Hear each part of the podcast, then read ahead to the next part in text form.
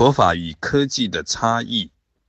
佛法是就着最彻底的方向去，是直接去体证、洞悉宇宙人生的真相，去证入真相。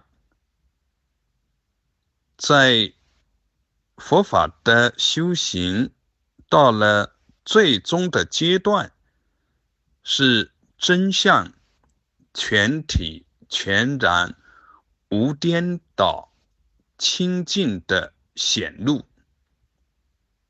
在那个境界是没有任何的对立，没有任何的割裂。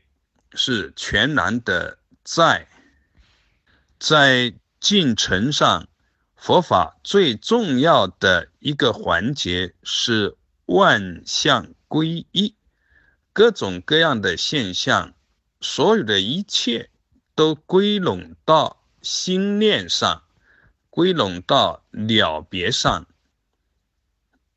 到了这个阶段，再往前。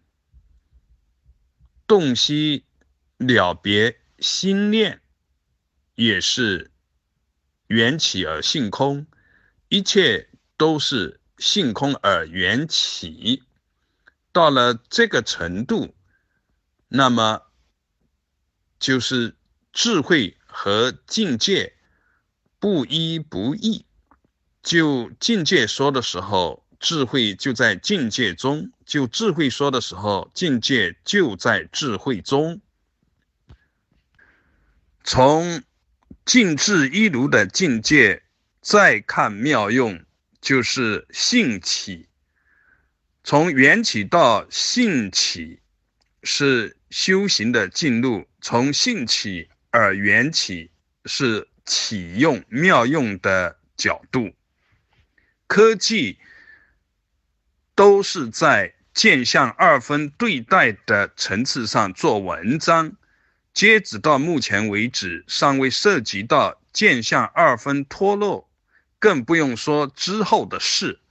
科技是缘起的妙用，如果消融了根本的执着，那么。就是清净妙用，否则是颠倒梦想。